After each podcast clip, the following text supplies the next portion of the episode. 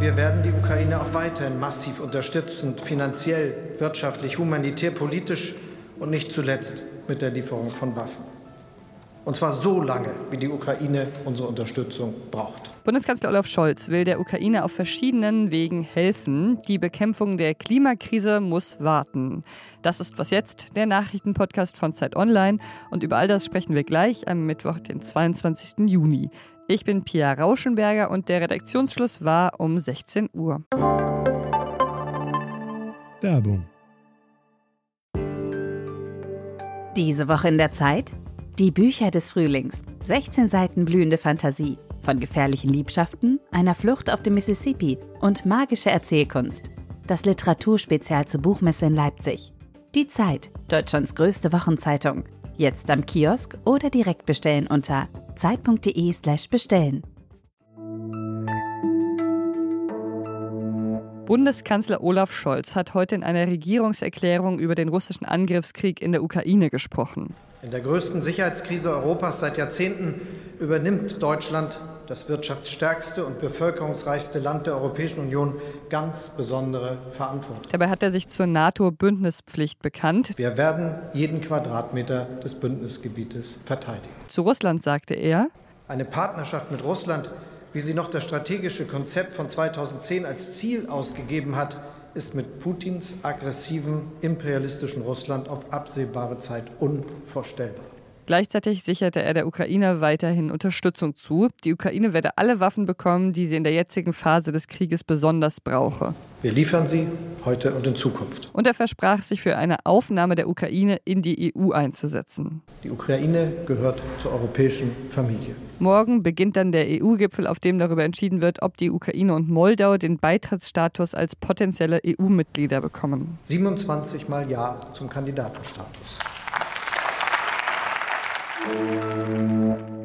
Es könnten ein paar knappe Jahre auf uns zukommen. Das hat Finanzminister Christian Lindner ja schon angekündigt. Sie haben es vielleicht heute Morgen auch im Podcast gehört. Der Koalitionsausschuss hat heute auch darüber beraten, was es zu tun gibt gegen Preissteigerungen bei Energie- und Lebensmittelkosten.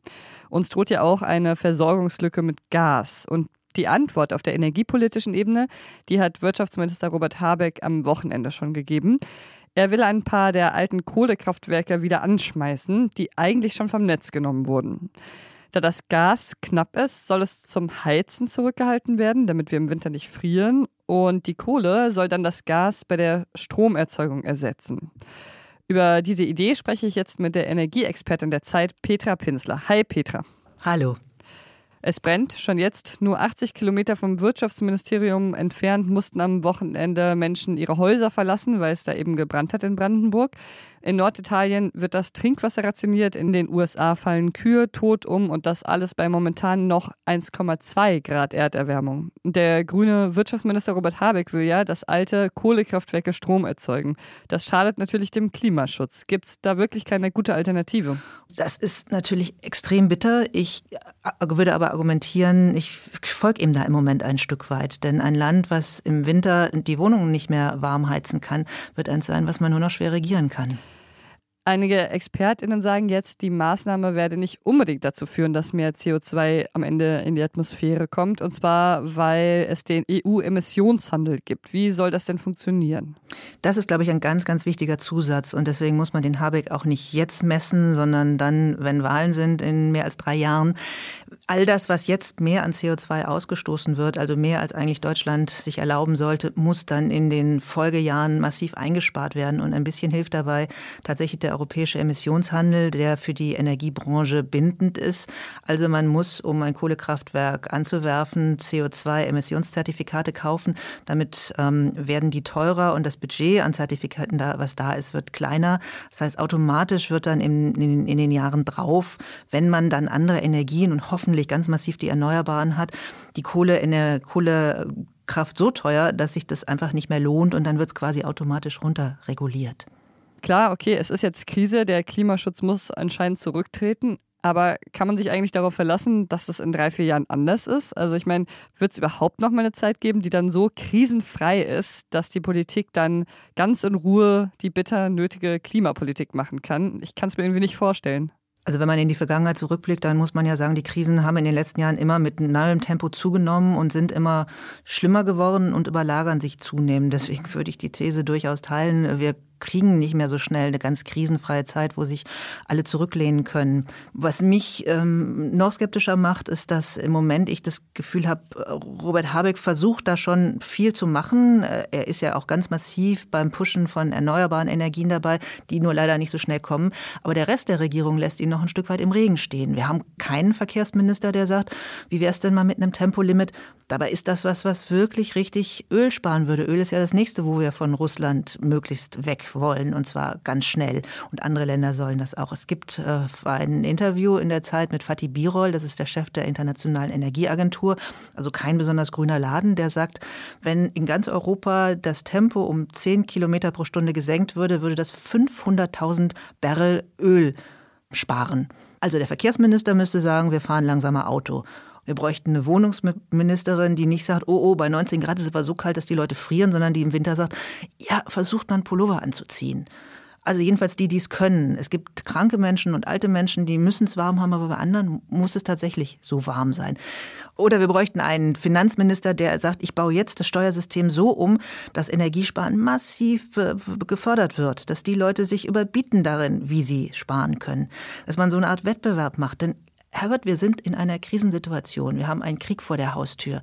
Und ich, eine Regierung, die so tut, als ob sie das alles von den Leuten weghalten kann und, und so tut, als ob sie das alles nichts angeht. Und ein Kanzler, der das immer noch nicht zu seinem Thema gemacht hat, das ist, glaube ich, im Moment das Hauptproblem. Und jedes bisschen Energie, was wir sparen, sorgt dafür, dass ein Kohlekraftwerk weniger hochfahren muss. Danke dir, Petra. Schönen Tag. Ein Erdbeben hat den Osten Afghanistans südlich von Kabul gestern Abend erschüttert. Nach offiziellen Angaben sollen dabei mindestens 1000 Menschen gestorben sein. Mehrere hundert wurden verletzt. Auch in Pakistan hat man noch das Erdbeben gespürt. Und laut Medienberichten ist ein komplettes Dorf im Osten Afghanistans äh, zerstört worden. Heute sind schon Helfer des Roten Halbmonds eingetroffen. Leicht ist die Rettung der Menschen aber nicht, da die betroffene Region abgelegen und in den Bergen ist. Die Taliban-Führung hat Hilfsorganisationen um sofortige Unterstützung gebeten, um eine humanitäre Katastrophe zu verhindern. Was noch? In der Nähe der kanadischen Stadt Nanaimo hat sich etwas Hoffnungsvolles in der Vogelwelt zugetragen, von dem wir Menschen vielleicht auch was lernen können. Eine Freiwillige einer Wildlife-Organisation hat über einen Livestream ein Adlernest beobachtet und die kommentiert diesen Livestream auch. Eines Tages bringt ein Adler ein kleines Falkenküken zum Nest und lässt es äh, ins Nest fallen. Für Expertinnen sieht es erstmal so aus, als ob der Adler etwas zu essen für seinen Nachwuchs gesucht hat und sich dabei dann dieses Falkenbaby geschnappt hat. Nur dann wird das Falkenküken gar nicht gefressen, sondern es wird selbst gefüttert. Das Falkenbaby ist jetzt Teil der Familie geworden. Die Adlereltern ziehen es jetzt neben ihrem eigenen Jungen auf und äh, geben ihm Futter und Liebe. Und die Freiwillige beobachtet sie weiterhin dabei. Und manchmal, sagt sie, geben sich die Vögel sogar Adlerküsse. Ich weiß nicht genau, was das bedeutet, aber es wäre ja schön, wenn das stimmt. Soweit von uns für heute. Morgen früh bringt sie meine Kollegin Konstanze Keins hier auf den aktuellen Stand der Dinge. Bei ihr geht es dann um den EU-Gipfel. Bei mir geht es jetzt in den Feierabend. Was jetzt zeit.de ist unsere E-Mail-Adresse, wo alle ihre E-Mails hingehen. Ich bin Pia Rauschenberger. Machen Sie es gut.